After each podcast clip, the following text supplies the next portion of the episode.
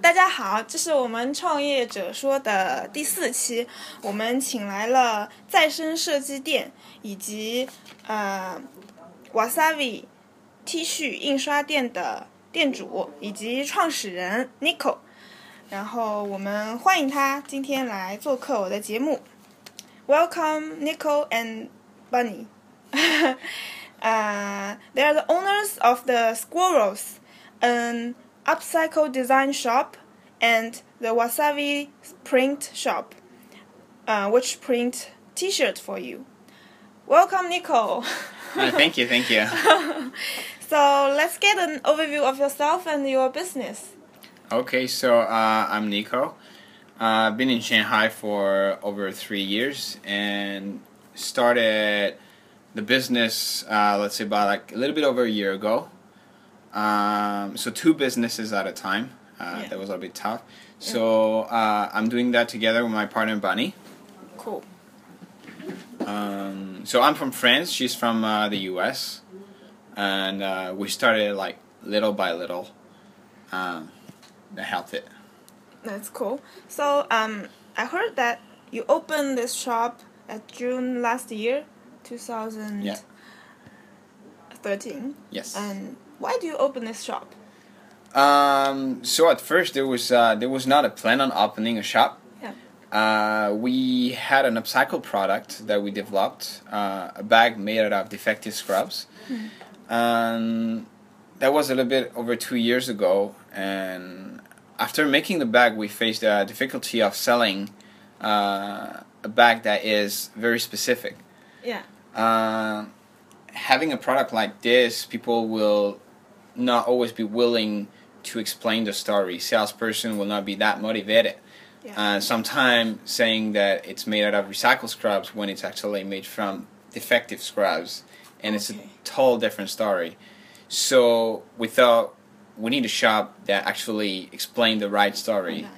Uh, we thought about teaming up with others, and um, and we realized they're facing the same problem. So we say like, we gotta open an upcycle design shop where like products are all made from uh, different wastes, Yeah. but new waste, all waste, but at the same time really good designs. Um, we didn't have any any backings on that, so we put the idea on the side, and then we had the opportunity uh, with Eco and More, our neighbors and uh, landlord here, to open the shop under good conditions. Cool. And I love this shop. yeah, thank you.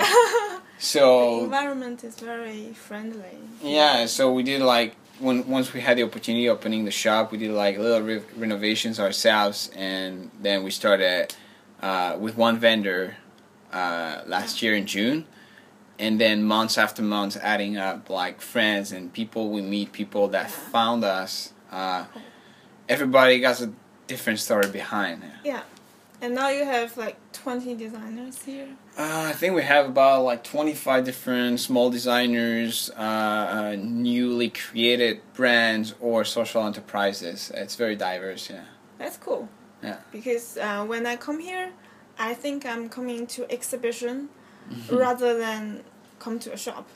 Yeah, one of the things we want to do is uh, we're able to share the story of everyone. So uh, a little bit like when you get to an exhibit, you you hear about every piece. You know why it's special, where it's coming from, who did it. Yeah. So we share the information about the designers. We share about like how they do, why they're doing it, why it's special. Cool. So um, when you first opened this shop, what happened? Do you have some difficulties to overcome Um, and face some challenges? Well, one of the first challenge is uh, to let yourself known. So you need to tell people, okay, here I'm, I'm there. This is my address. This is what I do. Yeah. So this is our first shop. We don't have any uh, experience before that. Right. So you need an opening party. We needed. We never did something big because at first the shop was pretty empty. Yes. Uh, you need to get yourself on the listings. You need to get reviews. Uh, those things takes time. Um, so the first difficulty is you have to get people to come to your place. right. You have to promote it. Yeah, and unless you have like some very prominent location, uh, which is very expensive here in Shanghai, Yeah. then you need to do all the PR yourselves. Right. So that's that's the biggest difficulty, I think. Cool. So um, you you have twenty five designers. Mhm. So do you have your favorite ones that you can tell some Uh, stories about them? Well, Maybe one or two stories. Yeah, one of my favorites is actually Jonas from Jonas Designs. Okay. Uh, mostly because when I discovered his products about like three years ago at the Eco Design Fair, my first thing was wow, like I didn't even know somebody can do something like that. So Yeah. what what Jonas is doing is he's taking vintage uh, uh, Shanghai products, so like old cookie tins, old uh, thermals, and he completely upcycled them, like turning them into lamps, clocks, uh, uh, shelves. So like giving them a new life. So it, it is actually the perfect image for upcycling. yeah. And so the first time I came across him, it was like, wow, this is an awesome product. I, I almost didn't even know about upcycling Yeah. at that time. I kind of learned that from him. Yeah. And then the next year is like he was still at the Eco Design Fair, and uh, I, I was there selling my bags, and I was Yeah. like, okay, so now we, I'm not gonna say we're equal because he's way ahead of, of us. Uh, Yeah. uh, then it's like I saw the lamp. It's really amazing. You touch it you touch and- it, it lights on, and it Yeah. lights on. and it works Wow. really fine. Yeah. So High technology. I was okay. He's there. We're there, and we're almost facing the same difficulties of explaining what upcycle. That it no, it's not garbage. That yes, it's new, and yes, it's very interesting. Yeah. And and then like yeah, start having the idea of like we could be together in the same place, Great. and and now like I have him in my shop, yeah. and So like I'm kind of really proud of that. Yeah, um, that that's really it's really cool. amazing. Turning all the trash to treasure. Especially here in China, where like uh, still a lot of people, uh, local people will will see his base item as like, okay, this is what I have in my basement. This Yeah. is this is my treasure. This is what my they will parents never had. use them again. So these they're not yet in the in the craze for for, for those items. Like Right. if you go back in in, in Europe, uh, people are actually looking for the old like chocolate tin cans that their Yeah. grandparents used to have, and and they would love to have those items. Chinese people are not yet at that point, but you can definitely see that in the future. Yeah, it will definitely be successful. So it's mostly actually agree. Westerners that likes that, and they can see the idea behind it and the value. Like it's more like a, I think, a design value, emotional value Yeah. also, like a piece of old, something very unique also. Every every tin is unique. Even if let's Yeah. say you can have the same print on it, well, no, the dent on it, like the where it got scratched off, is different. Wow, lovely story. Mhm. I love to hear about that. And um, do you have a time when things went really um, difficulty and you think you're gonna fail, and then you sit back and chill out and you learn a lot from this experience? Uh, honestly, I wish I could say no. Everything went smoothly. It was perfect. Uh, Lucky. uh, uh, uh, from the beginning, we had everything planned out. No, it's it's not like that. Um, I would say this winter. So like the time after uh, the New Year, especially after Chinese New Year, where like when you do retail, anybody who does retail in China will know like this is completely empty. Shanghai is empty. There's no customers at all. Uh, people already spend a lot of money for Christmas when it comes to foreigners, so like they're not either spending. Mm. So you really have like the bottom, like where where like you have a lot of time to do things, but you don't get any orders at that time. So honestly, at that time, like we arrived at the end of February, and it was Mhm. like, okay, we just have enough money to pay our rents, and if it just it doesn't come back, Yeah. then that would be really really tough for the next month. And so that that time when you have a lot of free time to think, you you have time to stress about things Yeah. and so you try to see like uh, so we have two businesses the print shop and the upcycle shop that Yeah. through throughout the year uh, basically the print shop is providing for the upcycle shop that is more of a concept here print shop is running better. So you're like, okay, maybe I should drop the upcycle shop. And then you're like, well, I love it, and Yeah. and and they got future, and uh, it helps all the small on. designers and people who buy from the upcycle shop. They're usually really happy about buying unique products, Yeah. and they have like backing. So she's like, no, I'm not gonna drop it. And it's like, then how am I gonna do it? How am I gonna make money? And and then like, well, you wait. Uh, we had enough, like, to be able to wait. Yeah. And then suddenly March like hit and it hit really hard, like tons of orders, people come back, activity, and it's like okay, then suddenly you don't have time to sleep anymore. You work a lot, but at the same time you're relieved. Uh, Yeah. You're really happy. So yeah. Why why does this happen? Suddenly. a lot of Um, I think it's a lot of different things. Uh, for the print shop, it's pretty easy to see the. The thing is, foreigners are gone during Chinese New Year. Uh, Chinese people are gone during Chinese New Year, so like, you just don't have any orders. And in March, what happened is uh, a lot of people are preparing for spring and before summer. So Right. you have schools that want to order T-shirts because they have a lot of events during spring Yeah. and and they will be gone by the end of June. So they, they have Right. that really short, short, short time when they actually need to bang out a lot of activities. Yeah. So school suddenly arrives and, and place orders. Same thing for events like during spring in Shanghai. You have a lot of fairs. You have a lot of parties. You have a lot of lounge like new Right. new air new places that will open. Yeah. So everybody needs uniform. You needs like handouts, T-shirts, or needs their new products in. Mm. So, yeah, suddenly everybody needs something, and since it was a first year operating like at the time, Mm. then we couldn't foresee that. Cool. So at the same time, we we're not expecting January and February to be that low. Also, not expecting March and April to be that dynamic. yeah. So it works out for the best. The Like you- seasonal different. yeah. Yeah. So you will always expect Christmas to be better, and summer to, to be like a little bit slower because Yeah. people go on But holidays. things are totally different. But well, actually, it's true. Uh, Christmas is is super dynamic. You don't have time to do anything, and summer is actually slower.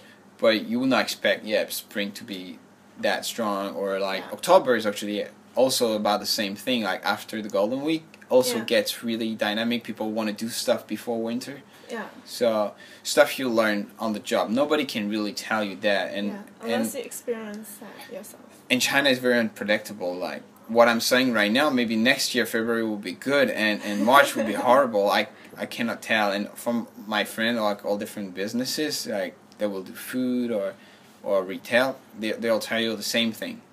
It's very Yeah. unpre- unpredictable market. Yeah. But if people don't want it this month, they'll want it like next the month. stock market. Yeah, yeah, yeah. okay, so we all know that you have two business, the printing shop hmm and the design shop. Yeah. So how do you handle these two businesses at the same time? Because many people say you cannot start two business at the same time. It will consume I- too much of your energy. I blah, blah, blah. would I would agree with that. If Yeah. I were by myself, I would not have started two businesses at a time. Yeah. Uh, I'm with Bunny, so we we're able to handle two businesses. Um, sometimes it's really tough. Like let's say there's an event. Yeah. Uh, I go to do the market. She is here by herself at the shop. So like Yeah. there's some activities we cannot do, like uh, uh, for printing. Yeah. You have Uh, printing with one person- person is hard. okay. So. someone Um, have to hold the t-shirt yeah, and yeah, someone yeah. have to print. yeah so so having two businesses at a time uh, you got spend your energy on both you got to build two websites you got to spread the word for two different businesses Yeah. um, you got to attract people for two different things you got to spend time on events so like when i do an event i cannot bring both shops to the fairs so i either bring t-shirt or i bring upcycled goods right. I cannot do both. Uh, but at the same time, uh, clients for one business could be the client for the other two. Uh, they come to the same location. Because Some the core is kind of similar. It's all about design and it, the core customers are about to be the same people, Yeah. uh, like middle class people, educated people. okay. Uh, so even though like somebody comes from a upcycle uh, shop and doesn't really want to print T-shirt, but they might have a friend that want to print a T-shirt. Yeah. So it helps spreading the word. Um, the other thing is you learn from one business and, and that can help the other one. So like where you learn like how to do your marketing for for, for the print For shop, then you print apply Yeah. on building on the other uh, the other one, and especially like when one business has more difficulty, like you have the other business that can support. Yeah, right. So, uh, let's say like uh, uh, an empty month of uh, uh, upcycle, like not a lot of people in the shop. Yeah. Then we might still have like one or two big orders for the print shop, and Yeah, it's helping out. that's cool. Yeah. So actually, running two business at the same time is better for you than running one business. I It's would say yeah, yeah. I'm really happy with that that that good balance, the good mix we have between the two businesses. Like at the same time, uh, they're they're different, but they're not eating each other. Like they're not competitors between yeah, those two. right. and and I think uh, those are two businesses that are similar enough so that we can run them at the same time. Like, uh, uh, maybe I can give an example. Like, I would not open a gas station Yeah. and a green garden at the same place, like, even though I I, I would have the possibility of doing so. yeah. I would just not do it. So I think those two businesses they work together pretty well. Right. That's it. So, um, as you have running the business smoothly now, do you have some experience to share with the young entrepreneurs who want to open their own business? Uh, I would say first you gotta you gotta you gotta have like a lot of confidence. I mean, Yeah. it, it doesn't solve problems, but Yeah. it opens a lot of doors. Like if you're Right. confident enough, you go to events, you go to parties, you meet the right people. Um, like confidence will bring you luck. The more you talk to people, the more chances you have that you will meet somebody that have like a shop available for you, or they will meet that big customer that will help you launch the business. Yeah. So I would say like cultivate that confidence, force it if you don't have any. Like How Force it. force it? well, there are a lot of people that can help you with that. Like, um, let's say you don't know how to talk to people. Yeah. In Shanghai, you can find improv classes. So we're like, Okay. you just improv, like do improvisation. So they teach you like how to come up with sentences, how to be like feeling good in your body, and and just go to somebody and say something, and that have a good image, have a Oh. good talk, not being afraid of just saying stuff loud. yeah. Um, that'll help you out. Like if you do improv, that'll help you out talking to people directly. Yeah. Uh, having some comeback, if like you know, kind of jokes and stuff like that, Yeah. help you talking in front of people, like uh, uh, a crowd. So Yeah. like if in the future you're gonna do like pitching for startup uh, or things like that, that all those kind of experience are, are good for you. So be confident and go out to talk to people. Yeah, because you'll learn. I mean, opportunities. there are tons of other entrepreneurs like in a city like Shanghai. Yeah. So go to fairs, meet them, learn from them. Like I mean, listen to podcasts like yours, but you can also Thank you. go to fairs Come where listen like to Go For It Entrepreneur, and you will be more confident about yourself and Yeah. learn a lot how to open your own business. Yeah. Great. So from uh, when from your born, your birth to Mhm. now, do you have an aha moment? That is one thing that fired you up, and that one or one decision that you made that can change your life. Uh, and that I would say that actually coming to China. Wow. Um, Tell me about that. okay, how I came to China is I, I had to do my internship abroad, and I was looking for Asia, like more like Japan or Southeast Okay. Asia at the time. Yeah. And So in the end, all I had as an opportunity, the only people that, that accepted my uh, applications were the the University of uh, Design in, in Wuxi. ah, So I went there Wuxi. without knowing even how to say Wuxi correctly. I went there without Wuxi? knowing a word of Chinese, and I was completely unprepared Yeah. uh, for for China. I, I had not that much expectations in in in China as the country. I had a lot of expectation of what I'm going to learn in the design field, Okay. and what I discovered in China, I was like so surprised of like the image that I had from from France is completely different from what I discovered here, and surprised surprised in in a good way. Wow. Well, you from from French Glad media, you will expect like a, a, a strict society, uh, like not a lot of freedom to, to start your things. Um, and I, I discovered like a place where I could do a lot of things where people let me try. Uh, I, I learned how to be a designer in China on the field, on the job. Um, I had a lot of support from the, all the people around me over there in Wuxi, and then when I moved to Shanghai in Shanghai, yeah.